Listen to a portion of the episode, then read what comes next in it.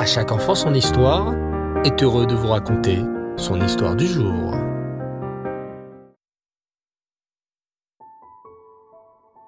Bonsoir les enfants et Reftov, j'espère que vous allez bien. Bao Hachem. Aujourd'hui, nous partons sur les traces du roi Shlomo, une fois de plus. Ou, plus exactement, sur les traces de la fille du roi Shlomo, la princesse Ketia. Shlomo Ameler, tu te souviens, avait une fille très gentille, très belle et très intelligente, Ketia. Mais le roi Shlomo a appris un jour que sa fille était destinée à épouser un homme pauvre et très simple. Le roi Shlomo décida d'envoyer sa fille sur une immense tour en plein milieu d'une île déserte. Impossible que quelqu'un monte sur cette tour, car cette tour n'avait pas d'escalier. Impossible? Non, car rien n'est impossible pour Hachem. À l'autre bout du pays vit un homme très gentil qui s'appelait Réhouven. Réhouven était très pauvre, et alors qu'il marchait dans la forêt par un froid terrible, il eut l'idée de se réchauffer dans une carcasse de bœuf. Épuisé par sa longue marche, Réhouven s'endormit ensuite dans cette carcasse et ne se réveilla même pas lorsqu'un aigle immense vint attraper la carcasse et la déposer sur le rebord de la fenêtre de la princesse Ketia. Le lendemain matin, la princesse Ketia sortit sur le balcon pour prendre l'air et fut très surprise de voir qu'elle n'était plus seule dans cette tour. Sur le rebord de sa fenêtre se trouvait un jeune homme endormi. Mais comment avait-il fait pour arriver ici? La princesse Ketia réveilla alors le jeune homme qui ouvrit de grands yeux étonnés. Mais où suis-je donc? s'exclama le jeune homme. En haut d'une tour? Mais qu'est-ce que je fais là? Qui m'a déposé à cet endroit? La princesse Ketia lui expliqua qu'elle vivait dans cette tour depuis que son père, le roi Shlomo, l'avait décidé.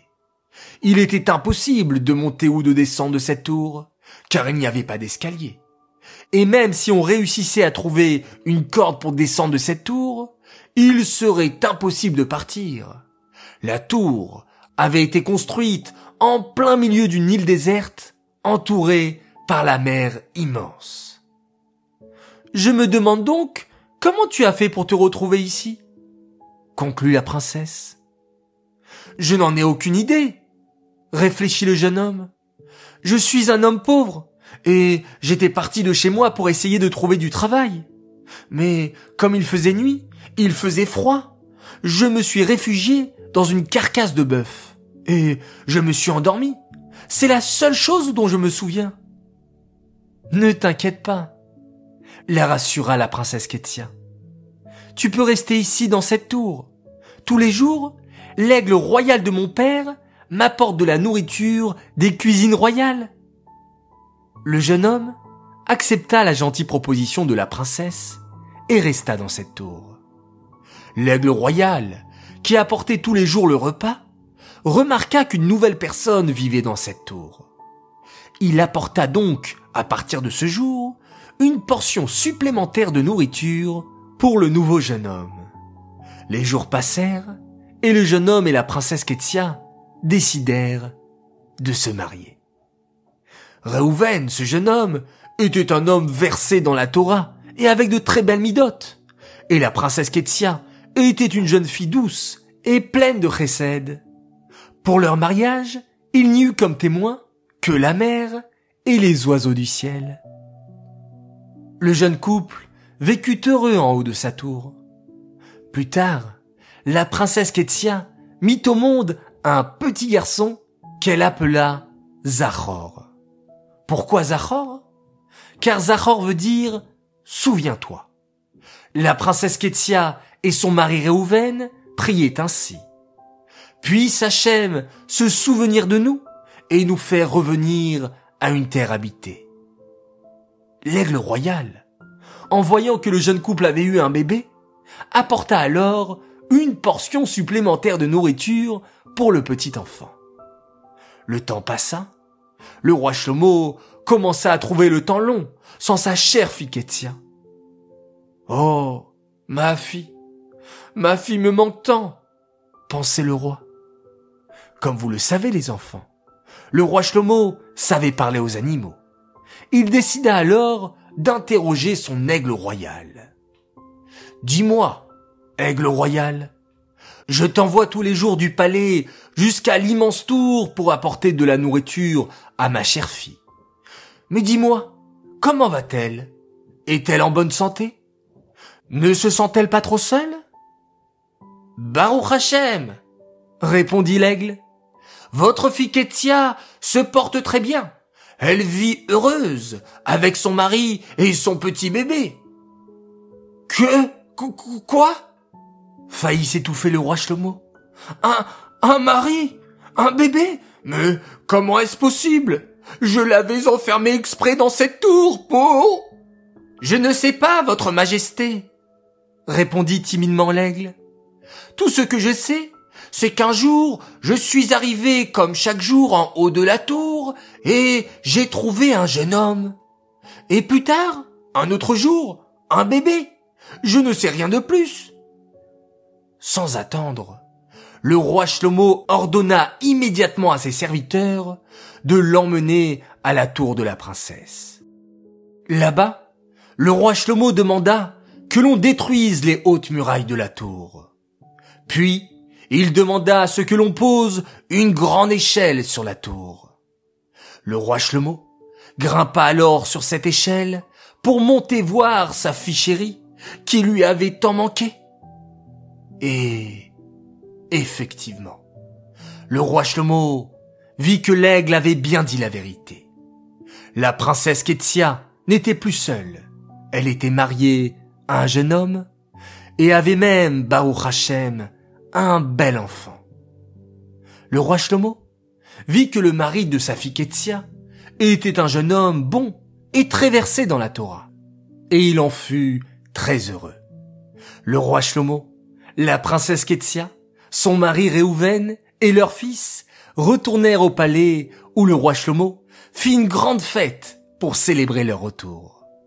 Le roi Shlomo dit alors durant ce festin, J'ai vu que personne ne peut échapper au destin d'Hachem. J'avais construit une immense tour, inaccessible, et malgré tout, Hachem a trouvé le moyen d'envoyer le mari qu'il fallait à ma fille Ketsia. Que le grand nom d'Hachem soit béni. Amen. Voilà les enfants, encore un superbe épisode sur la vie du roi Shlomo qui se termine. J'espère que cela vous a plu. J'aimerais dédicacer cette histoire les Louis Nishmat, Blouria, Bat David. J'aimerais dédicacer cette histoire également pour deux grands Mazaltov. Alors déjà, un immense Mazal Tov, un garçon extraordinaire. Il a fêté hier, Shabbat Yudbet Tammuz, ses 4 ans. Il s'appelle Elimelech Israël Seguin, qu'Hachem, dans son immense bonté et dans sa grande miséricorde, t'accorde une longue vie, en bonne santé, jusqu'à 120 ans, dans la Torah et les mitzvot. Continue à être toujours joyeux et suivre le chemin de Rabbeinu. Tu es un petit garçon extraordinaire. Joyeux anniversaire de la part de papa, maman, tes frères et sœurs, Tania Sarah, Elisheva Sassia, Nachman Avraham et Yecheskel Moshe. Un très grand Mazal Tov également, un autre garçon adorable. Il fête ses 9 ans. Il s'appelle Ariel Valency. Un joyeux anniversaire de la part de papa, maman, Ilaï, Orly et Romy. On t'aime très fort et nous sommes très fiers de toi. Continue à montrer l'exemple à tes petits frères et sœurs. J'aimerais à présent faire mes trois coucous du soir. Premier coucou pour une petite sadéquette. Elle s'appelle Eliana El Harar. Elle adore nos histoires et elle est fan de À chaque enfant son histoire. Alors voilà, spécial coucou pour toi, Eliana. Deuxième coucou pour un garçon très sympathique, Aaron Seba, qui m'a demandé un petit coucou pour lui et ses frères et sœurs, Menachem Mendel et Chaya Moussia. Alors le voici, le voilà, le coucou est enfin arrivé. Enfin, mon troisième coucou, un coucou spécial pour une belle princesse. Elle nous vient d'Italie et de Milan plus exactement. Elle s'appelle Léa Haddad. Elle a fêté ses 10 ans Shabbat dernier et elle attendait son coucou avec impatience. Alors le voilà, ton coucou à toi aussi. On te souhaite une longue vie, en bonne santé, que tu sois toujours heureuse et que tu donnes du nachat à tes parents et à tes enseignants. On t'aime très fort de la part de papa, maman, Perla, Mandy et Schneor. Voilà, les enfants, encore une belle soirée passée en votre compagnie. Je vous remercie pour votre écoute et votre fidélité. Je vous dis à demain matin pour notre halakha sur le Mashiach et on termine cette journée en faisant un magnifique Shema Israël. Leila Tov